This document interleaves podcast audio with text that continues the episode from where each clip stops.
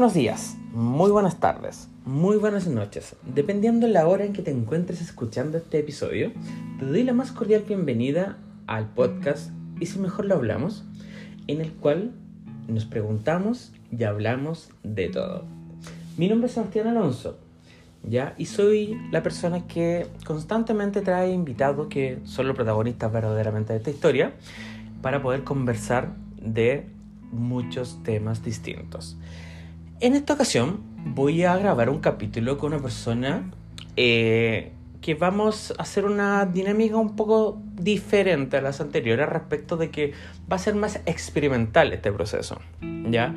Eh, en el transcurso del capítulo se podrán ir dando cuenta el por qué menciono esto.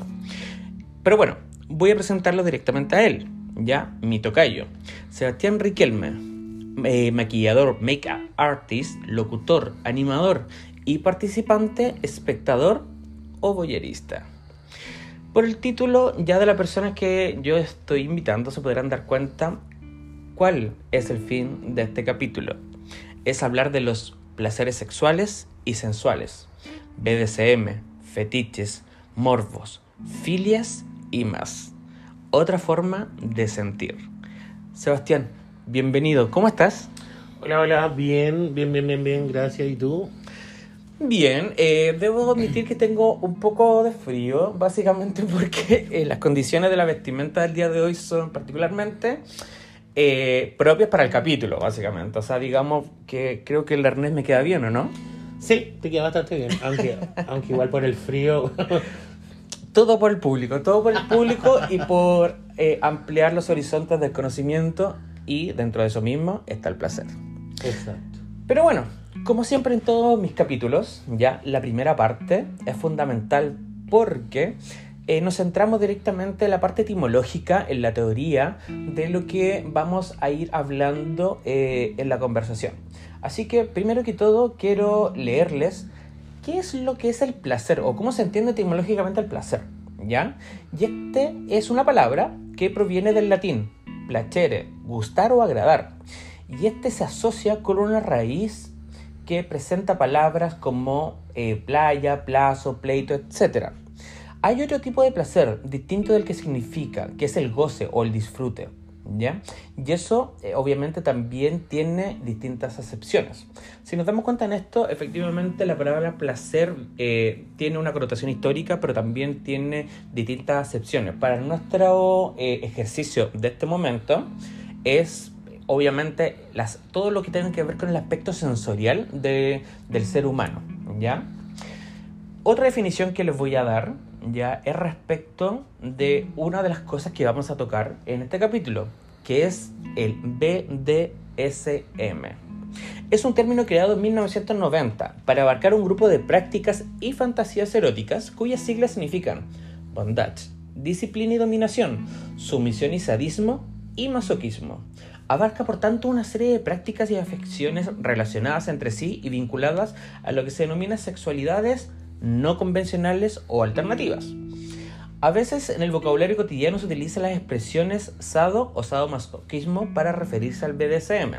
Y es algo que en verdad nosotros aquí con Sebastián vamos a tratar de eh, aclarar porque obviamente la sociedad tiende a meter todo en un mismo saco y sabemos que no nos estamos refiriendo a lo mismo. Eh, Sebastián, ¿te gustaría partir hablándonos de la primera letra de este eh, significado del BDSM, que sería el bondage? Eh, sí, por supuesto, sí, sí, sí. bueno, en realidad lo que es el bondage podría decirse que, por ejemplo, un término inglés referido a ciertos vínculos que se establecen en ciertas relaciones de subordinación. Bien, anteriormente, por ejemplo, en siglos pasados fue un término, oh, perdón, un término utilizado para referirse, por ejemplo, al lazo vincular restrictivo de alguna manera que unía a amos y esclavos, por ejemplo. De ahí viene, viene bastante un poco de estas prácticas. O sea, claramente viene como de la época de los señores feudales, en donde se establecía esta relación y división como social de las personas, que obviamente había aristocracia, habían amos, señores feudales, había eh, personas como de segunda categoría que eran la población, incluso de tercera categoría, personas que tal vez ni siquiera tenían la denominación de personas, eran consideradas tal cual como un objeto que son los esclavos. Y, sí, también, y también, por ejemplo, por ahí cae también algunas prácticas eh, eclesiásticas también, porque en esas épocas, si nos remontamos a ese tiempo, recuerden que eh, muchos de, de, los practicantes de la religión católica en ese tiempo eh, se flagelaban hacían autoflagelación. Tiene toda la razón. De hecho, me acordé inmediatamente de esta película, El Código de Da Vinci. Mira, tienes de referencia el Código de Da Vinci, tienes de referencia en el nombre de la Rosa. Ah, no que efectivamente habían. De hecho, hay una chilena participando en esa película. En el nombre de la Rosa, que es la Rosa, que le da el nombre de la película. Perfecto. Y claro, ahí se muestra un poco lo que es, por ejemplo, puede ser eh, la autoflagelación que aplicaban estos monjes y que también desciende un poquito de lo que es el bondage. Obviamente, igual en lo que podría ser el bondage hoy en día ha cambiado un poquito más porque se ha abierto más el espectro y puede tomarse de atadura, soga, de una manera placentera obviamente. Va a depender obviamente del gusto de cada persona, así como esto del gusto del consumidor directamente. Sí, efectivamente, eh, vamos a ir eh, demostrando que a lo largo de todo el capítulo todo lo que nosotros vayamos mencionando como estas prácticas, estas conductas, estos habituales para ciertas personas siempre tienen la connotación de eh, el acuerdo ya de que efectivamente aquí pasa siempre por un cuando se eh, interviene con una persona eh, o con un grupo de personas siempre está basada en un acuerdo previo y en reglas sumamente claras. Y hay claves también o sea dentro de todo eso hay un hay un protocolo se podría decir ya establecido dentro de las prácticas de este mundillo eh, que hay claves, hay, hay palabras claves, por ejemplo, para, para hacer notar, por ejemplo, a quien te aplica, por ejemplo, el castigo o el amarre para que sepa que efectivamente ya no, no te está haciendo placentero. Lo he denominado como la palabra de seguridad, finalmente. Claro, exacto, la palabra de seguridad, exacto. Oye, eh, retomando algo que habíamos comentado recién y que tú sacaste a la palestra, me parece súper bueno eh, hacer también referencia a eso, que las, la autoflagelación religiosa, y que en verdad, claro, no tenía una práctica distinta o sea, no tenía una práctica directamente relacionada a lo sexual, sino más bien a un placer entregado para una divinidad. Y en ese sentido se denomina como silicio, ¿ya? Y tiene orígenes que se remontan al Imperio Romano, donde el silicio era una capa eh, albordada a partir del pelo de la cabra de silicia, por eso su nombre, y era usada como una manera de penitencia, ya que era muy eh, desagradable el contacto con el cuerpo. De ahí obviamente fue transmutando y, por ejemplo, me acuerdo en el código de Da Vinci que eh, la persona que utilizaba la autoflagelación tenía como algo mecánico en la pierna. Eh, y además tenemos también en el imaginario social y colectivo este tipo como de látigo de, uso propio. Es como una especie de huasca que en ese tiempo, por ejemplo, eran como cordones de cuero que en su punta tenían, digamos, una especie de punta flecha con como con filo. Perfecto. Que eso se aplicaba, digamos, para, digamos, eh, darse castigo a uno mismo. Y también se utilizaba, eh, por ejemplo, algunos amarres o inclusive eh, se podía, por ejemplo, atar a alguien para prácticas sexuales o de, diversión. Lo podían atar, que sé yo, a, a una estaca gigante o lo que hoy en día se conoce como Cruz de San Andrés, que de ahí tuvo variantes. En serio, mira. Que, es como una especie de X en realidad, donde la persona queda extendida, la atan de pie y mano y puedes aplicar, eh, digamos, castigo y van, van variando. Mire qué buen dato y que, que, además tenga e, ese nombre. Se llama Cruz de San Andrés. O sea, claro, la iglesia hasta a estas cosas aparece. bueno, igual, bueno, nuestros oyentes no, no pueden eh, ver lo que nosotros estamos viendo finalmente, pero nosotros estamos inmersos también en una experiencia completa. En este momento estamos viendo un film bastante educativo sobre el bondage, eh, donde vemos, claro, que efectivamente hay un, una persona denominada Amo, ya que tiene en sumisión a otras dos personas. Eh, y las tiene en una jaula. Debemos convenir que, claro, aquí obviamente ya acuerdos previos, todos son mayores de edad y, y, está todo bien, finalmente. Pero tenemos que ir mostrando y experimentando todas estas sensaciones que nosotros, como les decía, va a ser una, un capítulo bastante experimental y sensorial, así que pueden cerrar los ojos en muchas ocasiones y dejarse sentir. Pero bueno, eso fue la primera parte del acrónimo de BDSM, que era el bondage. Pero después sigue, siguen otros dos, que son la D de este acrónimo, ya que es la disciplina y la dominación.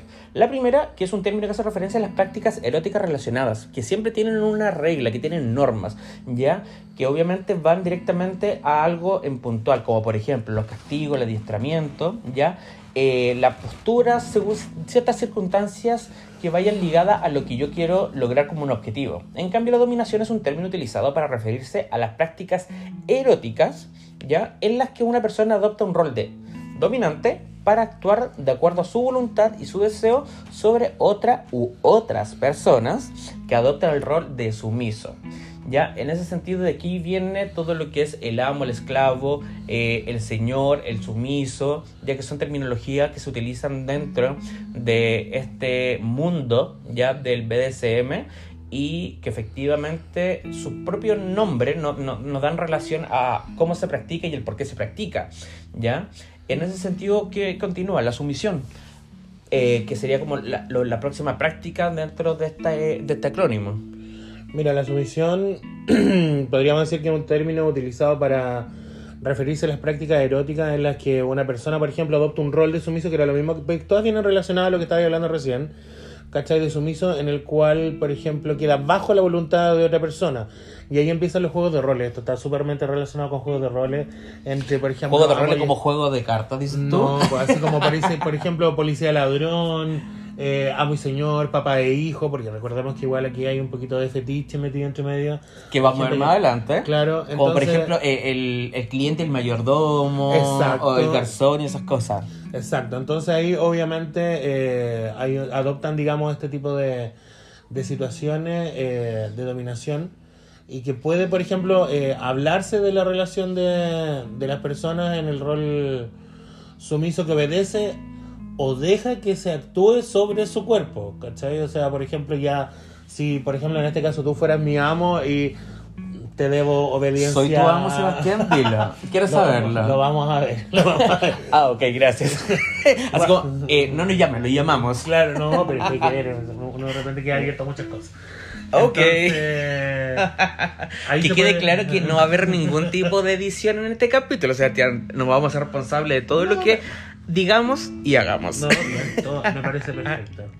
Entonces, claro, la, la, sumisión, dentro de todo, obviamente es voluntaria. Eh, se establecen, obviamente, previamente los, los marcos de, de todo eh, para adoptar, digamos, la, el rol de sumiso. Pero sí, eh, tienes e, esa modalidad de, de perder un poco tu, tu decisión, ¿cachai? Y pasar a ser netamente guiado en todo. Y en ese sentido, eh, hay que super, hay que ser súper claro de que efectivamente yo entrego mi voluntad de forma voluntaria. Obvio, por eso siempre de acuerdo. Exacto. Bueno, dentro de la S del acrónimo BDSM también tenemos el sadismo, que es un término que en el contexto se utiliza para referirse a las prácticas eróticas. Recordemos que siempre todo esto está muy ligado al placer y por eso partí el capítulo hablando de lo que era el placer, ¿ya? En las que una persona obtiene, valga la redundancia, placer causando dolor, humillación o incomodidad a otra persona que acepta esta situación. Volvemos a lo mismo, a remarcar de que esto es de mutuo acuerdo. Hay una persona que siente placer, ya haciendo, ejerciendo una acción, y una persona recibiendo esa acción. Una, por una parte, es eh, la práctica de causar algo, básicamente dolor, y la otra de recibirlo. Ambas partes, en cada uno de sus polos, está sintiendo placer al respecto, ¿ya? Y siempre son prácticas que son voluntarias, ¿ya? Donde se establecen los límites para que efectivamente todo lo que se quiere sentir se sienta, pero sin pasar a llevar más allá. Es decir, por ejemplo, yo tengo un límite de dolor que efectivamente es, eh, no sé, que me den nalgadas, que me peguen cachetadas, que me ahorquen, eh, que me tienen eh, vela caliente encima. O más... diferentes tipos de materiales, como por claro, ejemplo, el cuero, una huasca, una correa, Exacto. una paleta. Pero quizás no voy a, a, tolerar el dolor a nivel corporal de, por ejemplo, algo que implique el acero. Es que por eso te digo, ahí va todo un tema de práctica, porque, por ejemplo, yo para ocupar una fusta, o por ejemplo, para ocupar un látigo, o para ocupar, por ejemplo, una paleta que puede ser de metal, forrada en cuero, en cualquier material, ven, yo ahí está la variante del sadismo a, por ejemplo, aplicarlo de manera, por ejemplo, más sensual. Obviamente si estamos hablando de sadismo es porque te tiene que doler de alguna manera. Claro. En cambio, tú, ahí hay prácticas que van, como te dijera, un poco más estudiadas. Porque yo para poder golpear y no obviamente dejar lesionado a la persona, tengo que, por ejemplo, calentar la zona. Por ejemplo, si yo te voy a dar una nalgada, no ¿Cómo, puedo- ¿Cómo calentarse, dices tú? No, pues no calentarse de... Ah, de- de- ya. oh, Eso, ya- eso ya está listo. Sí, pues. No es que Ah. depende en realidad. Ahí depende mucho de la relación que se dé entre, entre amo y sumiso. Calentar te refieres así como que ya voy a tocarle suavemente la nalga a la hora eh, antes de pegarle una nalgada. Claro, porque tú tienes que tener un estudio igual o un poco de conocimiento de cómo funciona el cuerpo. Porque si yo te doy el golpe en seco, voy a generar, digamos, inmediatamente, puede ser inclusive un hematoma. En cambio, si yo, por ejemplo, dilato un poco la zona con calor, por ejemplo, si- Dilatas. sí, pues tú vas dilatando los vasos sanguíneos y todo, o no te has dado cuenta que de repente cuando tú te pegáis, te tocáis y con el calorcito duele Sí, no, menos, hace, referencia a que eh, como que uno tiene un concepto de, de dilatación completamente distinto a otro tipo de zonas. O sea, pues yo si me te voy a pegar, por ejemplo, no zona nalgada, no creo que te ponga lubricante. Claro. O sea, en ese sentido podemos decir de que los masoterapeutas, los kinesiólogos podrían ser los mejores eh, eh, sádicos porque con, Sería como los mejores amos, en realidad, porque tienen- sabían golpear. y tienen, no- exacto, saben cómo hacerlo y además después en el caso de, que es- específicamente esperemos que nunca sean los casos, pueden arreglarlo finalmente. Claro, claro, claro, claro. Pero bueno, nos queda todavía una letra respecto del acrónimo de BDSM, que es el masoquismo. Sebastián, ¿nos comentas un poco de esto? Bueno, el masoquismo es un término que está. eh, este contexto, se podría decir, se utiliza para referirse a la práctica erótica en la que una persona obtiene placer experimentando dolor, humillación, incomodidad generalmente a manos de otra persona que acepta esta condición y esta situación. Bien, se trata siempre de prácticas voluntarias, como bien recordábamos anteriormente, que no pueden ir más allá de los límites establecidos, siempre obviamente con palabras de seguridad, siempre con una norma establecida hasta donde son los límites de cada uno. Bien, eh, la persona que recibe el dolor, digamos, y la humillación y la incomodidad, que se pueda frenar en cualquier momento, que era lo que yo te decía con la palabra de seguridad que hablábamos en un principio. Sí, en ese sentido, si nos damos cuenta, eh, la definición como concreta de sadismo y masoquismo son muy similares y hablan de los polos. Sadismo es el polo del amo, ya, del que ejerce la acción, más eh, el masoquista, en cierta medida, es quien recibe y Claro. sería como ese polo. Y de hecho hace referencia directamente a la canción S.M.M. de Rihanna, que además tiene un remix muy bueno con Britney Spears, en donde en el videoclip y la presentación en vivo que tuvieron los VMA de no sé qué año, este como cultura pop por si acaso, eh, tenían todo un, un juego de, de erotismo, de, de cuero, látex, máscaras, que vamos a ver más adelante que también son no similares, pegaron, pero que no se podían pegar, pues Seba. ¿Por qué no? O tal vez en vivo no se pegaron, pero quién sabe si después se pegaron un poquito, así como una nalgada para allá o una nalgada para acá. Golpeame, maldita negra, tal, listo, ¿Sí? sí. ¿A ti te gusta que te golpeen, Sebastián? Depende. ¿De dónde? Eh, no, de dónde me da lo mismo, o sea, depende con qué, no con un mazo. Mm, Ya, ¿y con las manos te gusta que te golpeen? Sí, me gusta. Las nalgadas siempre son bien recibidas, fíjate. ¿Sí? mira tú. Bueno, ya saben, aquí tenemos una persona que eh, se pone la camiseta por el masoquismo, absolutamente. No hay un intermedio, en realidad. A mí me gusta tanto eh, dar como recibir, como dijo el padre Gustavo, hay que dar hasta que duele y recibir también, así que... Pero en ese sentido, Seba, eh, sabemos las personas que somos homosexuales, porque sí, lo sé. Le rompo el corazón a todas esas mujeres que escuchan mi podcast. Soy gay, lo siento. Y soy de sangre azul, ¿ya? Cero contacto con eh, la vulva, no nací por ahí, así que efectivamente soy de los que quedan pocos. y jamás he tenido contacto con una mujer, que les quede claro, ¿ya? Por ende, eh, nuestra comunidad, los que somos homosexuales, tenemos clasificaciones a la hora de poner etiquetas respecto de las conductas sexuales en la cama. Hablamos de activo, pasivo y versátil. Ajá. ¿Es algo similar en el BDSM? Existe como un... Bueno, sentimos que el activo es como el dominante, el amo, el pasivo sería el sumiso, el esclavo. Depende, y- porque en el mundo sexual de nosotros, por ejemplo, de, de la comunidad Cuando dices... ¿Ya? y más, y hasta la Z, porque ahora ya no sé Claro. qué definición más le van a poner. güey. El plus se va, te, Claro. te- te- te aconsejo que el plus hace referencia a que todas las cosas que pueden llegar están bajo esa Claro, cúpula. Después hay que preguntar, ¿eres monopatín, gomero, en fin, whatever. Pero sí, dentro de, de esto, eh, por ejemplo, están, es que hay una rama gigantesca.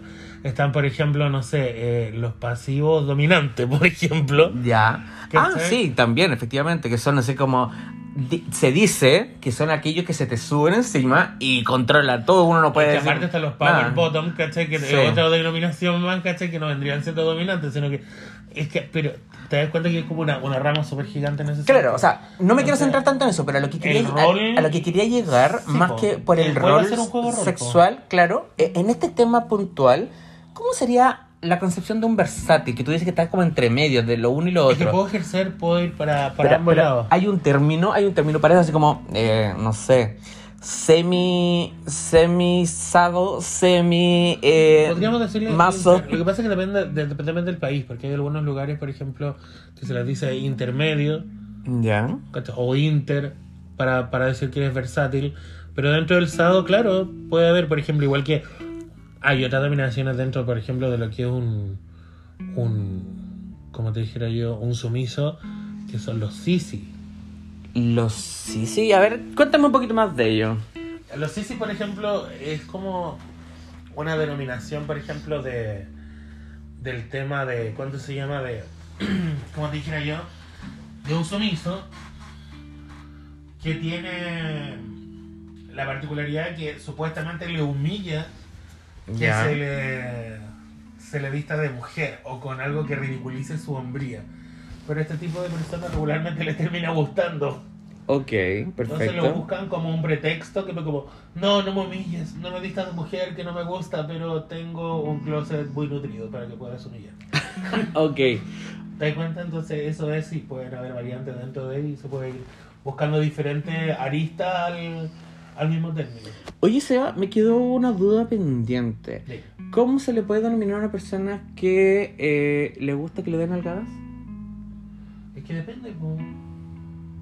Depende en realidad, porque por ejemplo... En tu caso, tú dijiste que te gustaba que te dieran algadas. Ah, sí, sí, yo dije que me gustaba que me dieran algadas. ¿Y de qué tipo? Pueden ser fuertes, ¿Ah, pueden sí? ser despacio, pueden ser suaves. ¿Y eso fue fuerte o fue despacio? Es que depende de tu nivel de, de aguante. Y por eso te pregunto, lo que acabo de ejercer en ti, eh, ¿fue fuerte o fue despacio? Fue intermedio en realidad. Ah, o sea, tienes un amplio nivel de dolor, porque a mí incluso me dolió un poco la mano. Sí, no, pero es que por eso te digo, va a depender. Aparte que como te dije, hay que obviamente preparar un poco la zona antes de. Ah, o sea, fallé, no la no, preparé. No, no, no, porque aplicaste más como el sadismo en realidad. Podría ser calificado en et-. ¿Podría en este momento sentirme como un sadista? Claro, podríamos decir que sí. Oye, y a todo esto, ¿ves lo que yo veo? eh, en esta intervención audiovisual que tenemos al frente de nosotros, en donde eh, hay como varios elementos. Veo cuero, veo cuerdas, veo interacción, jaulas, cadenas. Creo que la imaginación da para mucho, así que le, lo invito a todos a cerrar sus ojitos en este momento y imaginarse lo que les voy relatando. Acá igual hay efectivamente un- una práctica consensuada eh, respecto del el placer de una persona que es el amo y en este caso tienen la suerte de tener dos esclavos. Dos sumisos, sí. Dos Dos, su- sumisos ahí con el, Sí, que están interactuando. con el eh, pequeño Juan. Claro, uno haciendo felación y otro sirviendo claramente como de sostén, como, eh, como una silla, para que el amo se sienta y la felación pueda surgir de forma natural. Pero igual esto es más como homoerótico en realidad, porque, por ejemplo, no hay necesidad dentro de, de poder llegar, por ejemplo, a un coito o a un contacto sexual.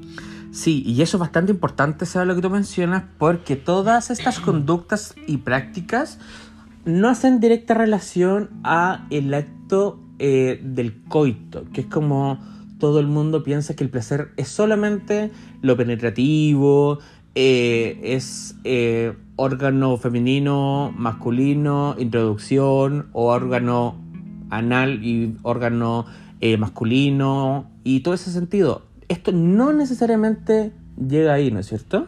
No es tanto, como te dijera, no, es no hay tanta genitalidad. Si Exacto. bien puede ser, Puede ser, pero no es excluyente. claro, sí, puede ser. definitivamente un poco más excluyente o con un espectro más amplio. Ya, y en ese sentido, Seba, eh, también hay otro tema que es súper importante y que se suele confundir mucho, que es el fetichismo, ¿ya? Que habla directamente de una preferencia sexual por objetos inanimados, o bien por partes concretas del cuerpo. Lo que primero yo creo que se le va a venir a la gente, a la gente que tiene un poquito de experiencia o que ha leído o visto algo en internet, en esta página de diversión para gente adulta, eh, puede ser, por ejemplo, objetos inanimados eh, como dildos, por ejemplo. Claro, pueden ser dildos, pueden ser dilatadores, puede ser inclusive como, como la, la Camila Vallejo, un peluche. Que- la Camila Vallejo en peluche y me perdí ahí. A ver, ¿qué pasó? Es que ella en un momento dijo que se masturbaba con un peluche, por eso después le empezaron a decir Camila Peluche de Vallejo. ¿En serio? Sí. Oye, qué vanguardista el gobierno actual, porque me, me parece sorprendente y nada de malo, todo lo contrario. Y haciendo como un paralelo cuando Boris confesó de que había tenido una aventura homoerótica y que invitaba a que todo el mundo lo hiciera porque era parte del Claro. descubrimiento sexual de las personas. O sea, ya dos personajes del, del, del gobierno que tengan abierta la mente, inclusive el discurso para poder decirlo, me parece en verdad increíble. Pero bueno, dejando a estas personas de lado y siguiendo nosotros en nuestra conversación eh, muy cómoda, ¿ya? Pero- Eh, Ojo que, por ¿Sí? ejemplo, lo que es el fetichismo y la práctica con, con este tipo de artículo inanimado o algo así, no está, digamos, dentro de lo que podría llamarse BDSM. no, claro, Si y, bien- y esa es la, la aclaración más eh, que quería hacer, que efectivamente se tienden a confundir y son, son como primos finalmente. Sí, sí, sí, es como el vecino que te cae bien que puede ir, ¿cachai? ¿Sí? Sí. ¿Y tú tienes algún vecino que te caiga bien y que pueda ir? ¿O al cual donde tú puedas visitar? Que fetichismo, pucha, para mí los fetichismo, por ejemplo, eh, podría ser la ropa interior masculina, me encanta. Como por ejemplo, ¿qué tipo de ropa masculina te gusta? Menciónanos e ilústranos. Por ejemplo, me gusta ver un hombre en boxer, un boxer ajustado, siempre es, es muy rico, me gusta. Eh, no sé, un pa- los hombres en buzo es una cosa impresionante. A la gente como que le gusta ese el buzo porque el órgano masculino va de allá para acá, de allá Sí. para acá. Aparte que, por ejemplo, había algo que una vez me dijo una amiga, no hay nada más real que la opinión de tu mamá y un buzo plomo. A mí te juro que el buzo como que concepto de tela me mata todas las pasiones. No, pero es que el buzo plomo como que remarca y deja la luz todo, porque el negro como que lo disimula, el blanco. No, pero igual en general como que la tela buzo para mí es como que... No, pero es que igual hay hombres que se le ven bien. Los futbolistas, dices tú. No, no soy tan adicto a los futbolistas, me gusta la gente como un poquito más normal, pero sí, ¿cuánto se llama? Eh, hay un, un placer cuando, cuando uno ve, por ejemplo, un hombre guapo para uno al menos en buzo y que se note, en realidad, que se note toda la, la gracia que Dios le dio. La gracia que Dios le dio, mira tú. Oye, Obvio. y en ese sentido perfectamente ya hablábamos del fetichismo. Pero también hay otro tipo de práctica de conducta, que una de ellas es el exhibicionismo. Claro, ¿Ya? Y esta conducta consiste como en la obtención de excitación. Aquí sí hablamos respecto de un placer un poquito más carnal, ¿ya? Y de placeres sexuales al exponer partes del cuerpo, normalmente genitales, a otras personas. Es habitual que la intensidad de la conducta exhibicionista aumenta con la práctica, es decir, eh, una exhibicionista amateur, por así decirlo, puede estar mostrando su genitalidad, eh, una parte de ella, y ya como con la práctica, la experiencia y todo, puede finalmente estar exhibiendo la genitalidad de forma completa, inclusive otras partes de su cuerpo, ¿no es cierto, Seba? sí, en realidad sí, o sea, eh, aparte hay una, un proceso, digamos, eh, de, de sensaciones, por ejemplo, hay una aceleración cardíaca, hay una, un alto grado de, por ejemplo, de, de adrenalina, que te puede, digamos, provocar una situación sumamente grata, rica, que de igual manera te ayuda en ese sentido a pasar el momento, ¿cachai? Y eh, es placentero. Yo tengo un amigo que es un poco boyer en ese sentido. Ya, pero eh, ¿conoces a alguien que haga exhibicionismo? Sí, la misma persona que te digo yo que es como más boyer, él es exhibicionista. O sea, de repente va y tiende a, a abrirse el pantalón, por ejemplo, y Ya. bajarse eh, la ropa y mostrarse, por ejemplo, o en, en boxer o en sutién Ya. o en trap y caminar por la calle varias cuadras y como que ese rollo de, de que lo puedan ver es rico, es agradable. Es finalmente Para- como la adrenalina de lo prohibido, ¿no? Sí, por eso te digo, es como una especie de, es una sensación netamente adrenalínica, porque por algo hay una sobreexcitación del cuerpo, ¿cachai? Y hay una situación cardíaca que, que te da ese gusto, ese placer, que igual es, es grato Sí. para que lo practicas, ¿sí? ¿Y para ti es grato? Mira, lo he practicado como dos veces, pero debo reconocer que una vez Ya. tuve, digamos, eh, la posibilidad de, de, de ponerlo a prueba, que fue una en un cine, con esa sensación de que te puedan pillar. Cuéntanos, ¿qué cine? No me digas que fue Cine Planet. No me acuerdo qué cine, no, parece que fue el de la reina. Ah, pero fue un cine comercial, no fue como esos típicos cines que se dice que hay en Santiago Centro. No, no, no, es que ahí, por ejemplo, van Porque todos- a mí me han dicho que existe, yo nunca he tenido eh, la curiosidad ni el placer de, de ir. Si alguno me quiere invitar, por supuesto voy, porque todo es parte de la experiencia y informar. Que que Me en siento como Rafael Cavada cuando lo mandaban a la guerra. Claro, lo que pasa es que en ese tipo de cine, por ejemplo, obviamente van todos a lo mismo. O sea, van todos, por ejemplo, a hacer un juego previo, ¿cachai? Van todos, por ejemplo, a ver o, a tratar de tocar, ¿cachai? O a, a tener algún tipo de encuentro. Diferente es, por ejemplo, cuando tú, no sé, pues vaya a ver los X-Men y termináis follando arriba en una de las butacas con el miedo de que te puedan ver. Igual tiene que ser súper incómodo. Yo creo que ya incómodo es un auto, imagínate una butaca. Bueno, ahora puede ser un poquito más cómodo porque por el tema de los aforos ya como que hay menos gente que va a los cines. Es que depende de la hora que tú vayas también. Porque, por ejemplo, si tú vayas a eso de Ay, pero para, la eh, en verdad, Seba tiene experiencia en esto de los cines, ¿eh? Lo que pasa es que cuando ¿Qué película la fuiste a ver? Cuéntanos. No me acuerdo qué película era. No te acuerdas ni siquiera la película porque estuviste tan No. entretenido haciendo que, a ver. De todo, en realidad. Pero cuéntanos, Eh, pues, cuéntanos, ¿qué estabas fue- haciendo? Fue, ¿Cómo partió todo? ¿Fue primero una mano? ¿Fue una rodilla? ¿Fue otra parte de Sí, en tu- realidad sí, partió por ejemplo como toqueteo, su corrida de mano. Su corrida de mano. Sí. Ya. ¿Y cómo sería alguna corrida de mano según tú en un cine? Eh, pues primero la manito en la rodilla, la subí y llegué directamente a la entrepierna. Ya. Ya después, por ejemplo, si te molesta el cinturón y el, el botón y el cierre y todo, ya lo vamos quitando y ya eh, el hombre terminó con el pantalón en la rodilla y Ya. de ahí procedió todo lo demás. ¿Qué es lo que sería todo lo demás? Pero cuéntanos. Terminamos follando en el, el cine.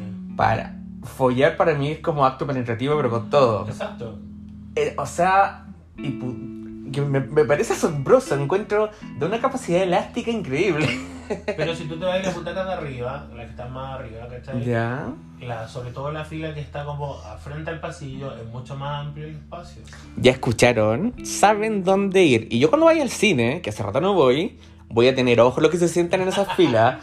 Y especial si van de a dos. Así como que voy a el tener así horario, como- depende del horario. Cu- a ver, cuéntanos, ¿cuál es el mejor horario para irse? Yo fui como a las 12 del día, 12 y media, 1 de la tarde, que no hay nadie en la sala, habían como 3, 4 personas. Ya, y ahí nadie los pilló, nadie. No nadie, porque la sala está vacía, entonces tú te vas a lo más alto. Yo, me yo imagino como que, no sé, eh, lo haces todo, te- la performance completa, sacaba la película y como que salen aplausos, así como ¡Bravo! Claro, gente- espera- gente mirando. Claro, y, y la gente así como que... Gracias, gracias por entretenerlo porque la película estaba súper fome. O sea, en realidad la parte de la gente de abajo, no sé si en ese momento me habrá visto o no, pero Ya. sí eh, teníamos esa, esa adrenalina en el cuerpo. Mm, ¿Y esa adrenalina actualmente la tienes? De que te puedan así como pillar, ponte. Sí. Eh, depende en realidad. Depende mucho de la, de la situación. Ya, perfecto. O sea, todo parte de como del contexto finalmente, ¿no es cierto? Obvio, sí pues. Oye, otro tema también que es súper importante y que me gustaría que habláramos es respecto de lo que son los morbos, ¿ya? Acá hay que hacer una aclaración porque morbo etimológicamente es un, como su nombre lo decía, es un término derivado del latín morbus, no Morbius el de, de Spider-Man por si acaso, que puede referirse a una enfermedad y a los conceptos de lo enfermizo y lo malo, no solo en términos físicos, sino también en términos morales. Si nos damos cuenta, aquí hace directamente relación a gran parte de lo que ha sufrido la comunidad eh, LGBTIQA y todas las disidencias y también aquellas personas que tienen otras conductas, otro tipo de placeres y otros hábitos ya de placer Porque siempre en un comienzo, tanto la psicología como la psiquiatría, eh, como especialidades médicas, trataban todo esto como una patología, como una enfermedad, como algo malo.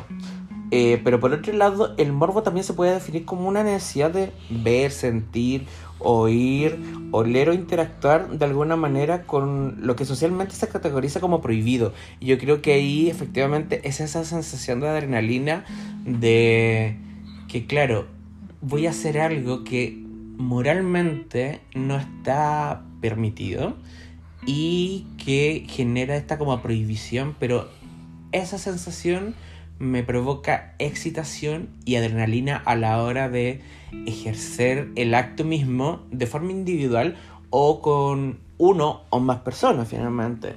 ¿ya? Y es como similar a lo que tú decías, Sebastián, respecto de esta adrenalina que te daba o no a la, a la hora de, de sentir lo prohibido. Algo que produce finalmente placer, que puede ser el simple hecho de tener la relación, ¿ya?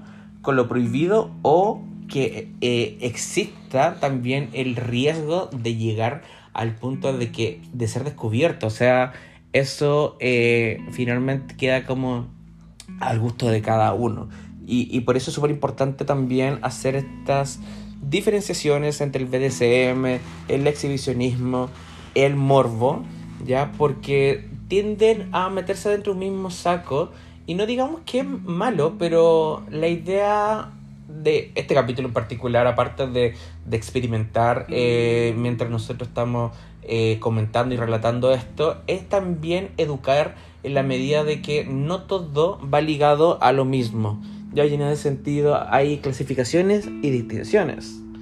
Eh, hay un punto ya en este momento de el proyecto audiovisual de, del UNIAC que estamos viendo que de la generación creo que 2018 al parecer eh, en donde ya lo que inicialmente partió siendo como un acto como con artilugios ya de artilugio no tienen nada. Los tres sujetos están pero dándolo todo entre sí y como Dios los trajo al mundo.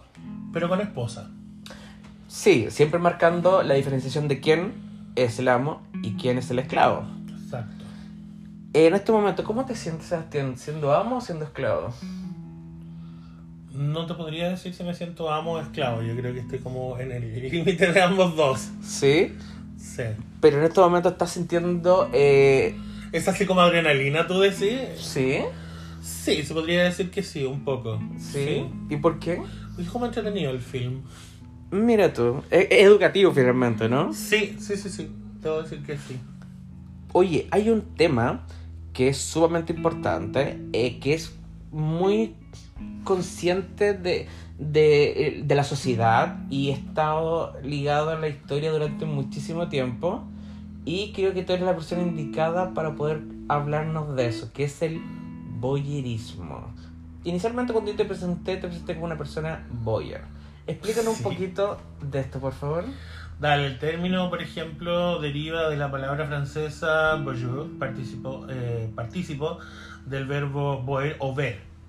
En el sufijo, la gente, por ejemplo, bueno, ya mira, para no es tanto en el tema de la palabra y todo, es el que ve. Bien, las personas voyeur suelen observar la situación desde lejos, bien mirando por la cerradura de una puerta o por un resquicio o utilizando medios técnicos como un espejo, una cámara o binoculares o cualquiera de esas alternativas. Bien, es netamente la, la, la, la situación de poder ver.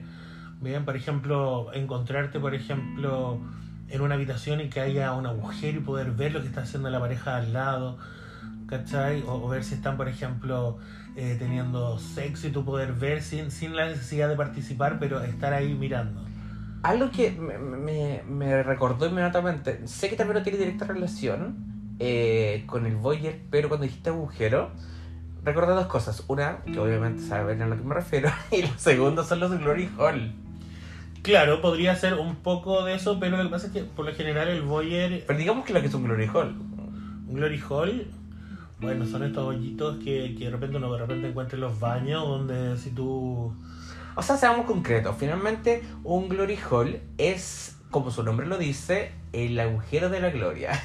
Claro. en donde eh, básicamente eh, está muy ligado a el aspecto mucho más masculino por la genitalidad de este, en donde en distintos espacios, porque igual hay diversos, por lo general son baños públicos en donde una persona con habilidades técnico-manuales, un artesano por así decirlo, decide eh, realizar una obra maestra de intervención en el material y eh, abrir literalmente un hoyo, un hueco, un espacio entre una cabina y otra para poder introducir el órgano genital, el pene literalmente, ¿ya? Y que una persona completamente desconocida eh, pueda hacerle la denominación que es una felación, ya un acto de sexo oral.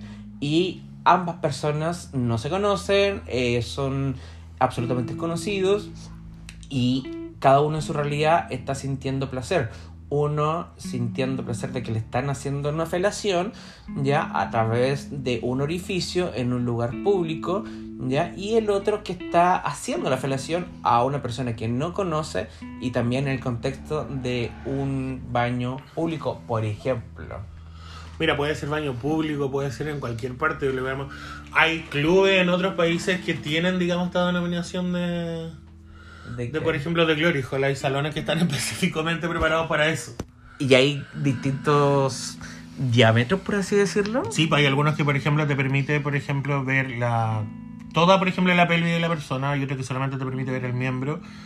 Eh, hay otros en los cuales no hay muro, sino que simplemente es una cortina. Ya, mira que entretenido. ¿Dónde es? ¿Dónde estuviste, Sebastián, a- a- para averiguar estas cosas? Cuéntanos. Lo que pasa es que uno de repente busca en internet y aparecen diferencias de los, de los clubes que puedan aportar este tipo de... Y acá en Chile hay alguno, cuéntanos. En Chile no conozco, si es que efectivamente habrá algún lugar que tenga esa modalidad. Mm, hay, hay un nicho que, que descubrir donde uno puede penetrar finalmente eh, para, para ofrecer nuevas oportunidades de placer. Pero bueno, Sí, retomemos lo del voyeur. Eh, cuéntanos un poquito al respecto, Seba. Del voyerismo, bueno, es eso, pero en realidad, por ejemplo, a mí me gusta el voyerismo, me gusta ver, más no sé si me gustaría participar, dependiendo mucho de lo que esté viendo. Ya. Y en este momento, de lo que ves, ¿qué, qué estás sintiendo? Relátanos un poquito de eso. Tú ese del material audiovisual, por ejemplo, no me gustaría participar porque partidas como que no son de mi gusto. Sí, no, el mío tampoco. O sea, tengo otro target, por así decirlo. Sí, igual. Eh, Sí, el amo de la película me encanta. Los dos sumisos como que no, en realidad. Porque el amo, digámoslo, eh, como está dentro de la categoría de un como un woofer. Es como así como un muscle bear, así como no son Sí, musculosos porque es como un lobo, ¿no? No, no tanto como el lobo. No, el lobo no. La diferencia del lobo es que ellos son como mucho más fibrosos, con un cuerpo mucho más definido, no tan abultado, pero sí definido, fibroso y muy peludo. Ya, perfecto. Pero en cambio la un del de oso-. Pero claro, los esclavos en este caso son unos twins que a mí no me A mí dan tampoco, ni una vibra sexual. Yo así como que los miro y les digo, Sí, son como el primo chico, así Ah, lampiño, blanco, oh. rosadito, no mal. Bueno, pero para gusto los colores, porque hay gente que en verdad ese tipo de corporalidades les encanta y siento que finalmente eh, eso es lo rico, bueno, no solamente eso, sino que también lo otro, eh, de, de la diversidad, de que finalmente hay, hay gusto para todos, ¿ya? Y bueno, también eh, podemos darnos cuenta de que todo lo que hemos hablado, el BDSM, el fetiche, los morbos, el exhibicionismo, el voyerismo, todas son conductas, prácticas, ya, eh, que tienen relación erótica y en cierta medida también sexual, no excluyente de esto, pero también eh, hay otra denominación que es sumamente importante hablarla, mencionarla, porque siento que es como la menos conocida a nivel como de terminología, más no de lo que realmente representa, que son finalmente las filias y las parafilias. Seba, yo creo que tú eres un poquito más experto que yo en este tema, ¿o no? Lo que pasa es que son más conductas más psicológicas en realidad con respecto a lo que son las filias y las parafilias. Son como, las dos son contraponientes, obviamente la filia es un gusto en realidad, un, un- un placer. Ya. Bien, aunque el término filia, por ejemplo, significa, bueno, tiene un término súper amplio. No es la abreviación de familia, claro. No. tiene referencia, por ejemplo, a cualquier tipo de afición. En, en psicología lo utilizan sobre todo en el campo de la sexualidad, por ejemplo. Ya. Cuando las filias son muy marcadas o atípicas. Hablamos de, por ejemplo, parafilia, en este caso artículos que... ¿Parafina? ¿Cómo? Parafilias. Ah, parafilias. Por eso digo, son filias y parafilias. Por ejemplo, eh, hay filias, o sea, hay parafilias que son completamente inofensivas. ¿Vale? Que no conllevan, por ejemplo, malestar de la persona ni de otra forma que muchas, digamos, eh, consisten eh, en una preferencia sexual. Esto puede suceder, por ejemplo, con el fetichismo, el excitarse con un objeto o parte del cuerpo, entre otras filias, por ejemplo, eh, a veces está la preferencia, implican, por ejemplo, personas o no consienten, por ejemplo, simplemente la dificultad de las relaciones de pareja. Pero es que, a ver, la filia en propiamente tal, por ejemplo, hay filias que, que puede ser, por ejemplo, el tema del fetichismo de pies, que uno le llama. Hay gente que tiene un placer con los pies. Hay gente que, por ejemplo, los besa, los lame, los toca, los olfatea. Hay gente que tiene fetichismo por los zapatos. Por ejemplo, ¿cachai? Me han son contado, me han contado. Son, son más filias. Lo bueno de esto es que, por ejemplo, según un estudio que se hizo, creo que en el año, no estoy seguro si, si fue en el 2012 o en el 2011, Si alguien sabe, por favor nos aclara. Claro, ahí lo vamos a buscar y lo, lo voy a dejar como más cierto. Pero hubo un estudio que la comunidad psicológica separó, digamos, lo que son las filias de lo que era ¿Separó el, qué? el fetichismo. Ah, pensé que algo el- se había parado, perdón, No, Seba. no. me, me distraje un instante, perdón. Pero lo, sepa- lo, lo sacó de, de- de su agrupación psicológica. Que eran comportamientos eh, como supuestamente desórdenes psicológicos. A lo que era, por ejemplo, el fetichismo, el sadismo, el sadomasoquismo. Ahora ya no son, digamos, eh, desórdenes psicológicos, sino que son netamente comportamientos sexuales inofensivos en realidad. De todo lo que ya hemos hablado son más inofensivos. Por ejemplo, si yo te pudiera decir, eh, por ejemplo, las parafilias... eh, Como ejemplo dices tú. Es que no sé si, si, si sería como, como ejemplo, pero sí, eh, a ver, dame un segundo, porque quiero dejarlo como bien, bien clarito en ese sentido. Seba en este momento está utilizando eh, sus habilidades técnicos manuales para poder llegar a la punta de donde tiene específicamente a la parte más teórica de este asunto. Y en ese sentido, eh, bueno, ya se habrán dado cuenta que a lo largo de todos los episodios yo procuro, junto con mis invitados, que son los principales protagonistas de la historia, como siempre les digo, de hablar de forma teórica y consciente con, con la información, porque creemos que es un espacio informativo educativo, ¿ya? y donde hay que dar los mensajes eh, de, de comunicación de forma real y fidedigna. Así que siempre hacemos la tarea. eh, de repente hacemos otras tareas también, pero hacemos la tarea respecto de poder eh, estudiar y adentrarnos en el tema para poder hablar con propiedad, ¿o no? Claro, por ejemplo, ahora, por ejemplo, la, la, la palabra filia, como yo les mencionaba en un principio, viene del griego filos, que podríamos traducir como amor o amistad. Se suele utilizar como un Yo te, sufijo yo- para yo te filo, yo te filo. Claro, my filio. Para designar la, la ficción o gusto intenso por un elemento determinado, que puede ser o no ser de tipo sexual, ¿cachai? De ahí varían las filias de las parafilias.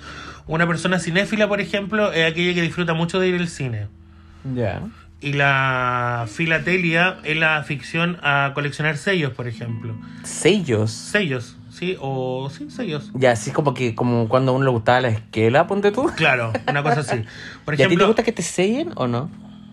sí, podríamos decir siempre mejor selladito. por ejemplo, en términos de la el pancito, selladito. Eh, Por ejemplo, en temas de psicología, la sexualidad, eh, por ejemplo, es un campo donde los conceptos aparecen de forma más habitual, digamos lo que es la filia y la parafilia. Dentro del ámbito de las filias, por ejemplo, solapan con otras parafilias definidas como patrones de conducta sexual, que lo que yo le estaba mencionando recién, en los que, por ejemplo, el deseo y la excitación o el placer dependen en gran medida del elemento, de, de, por ejemplo, de elementos atípicos. Ya, como Aunque esto, por ejemplo, no necesariamente conlleva una patología, por eso te decía que las separan. Sí, no, y eso también hice alusión en un comienzo de que finalmente todo esto y más que era como propio de las personas que tienen otro tipo de conductas y la gente de la comunidad eh, estábamos siempre como en el marco de lo enfermizo, de lo patológico. Esas son Y- las parafilias. y claro. Por ejemplo, cuando ya son ofensivas, por ejemplo, para la persona o conllevan un malestar de, de otras personas, efectivamente, ya pasa a ser una parafilia. ¿Cachai? Por ejemplo, la gente que es como súper, hiper, mega fan y, son capaces de hasta, por ejemplo, secuestrar a parte de la familia. Lo que, por ejemplo, lo que le pasó a una de las vocalistas de, de una banda como de los 90, Ace of Face. Me estás. A ella le pasó Cruel eso. Summer. Claro, por ejemplo, a una de las vocalistas ah, le pasó eso con una fan que estaba como. Era muy fanática de una de ellas y todo, llegó al tanto que. Y finalmente por ejemplo, convengamos que fan viene de fanatismo. Oh, exacto. Y llegó un momento tanto de que secuestró a los papás de la casa y todo el tema. Heavy Metal. Rock no tenía idea. De hecho, por eso eso Face se separó. En realidad se terminó porque ella ya después le empezó a tomar miedo a las presentaciones en vivo. No iba a grabar, dejó de grabar después las carátulas. Si tú te fijas, ella aparece que es la rubia.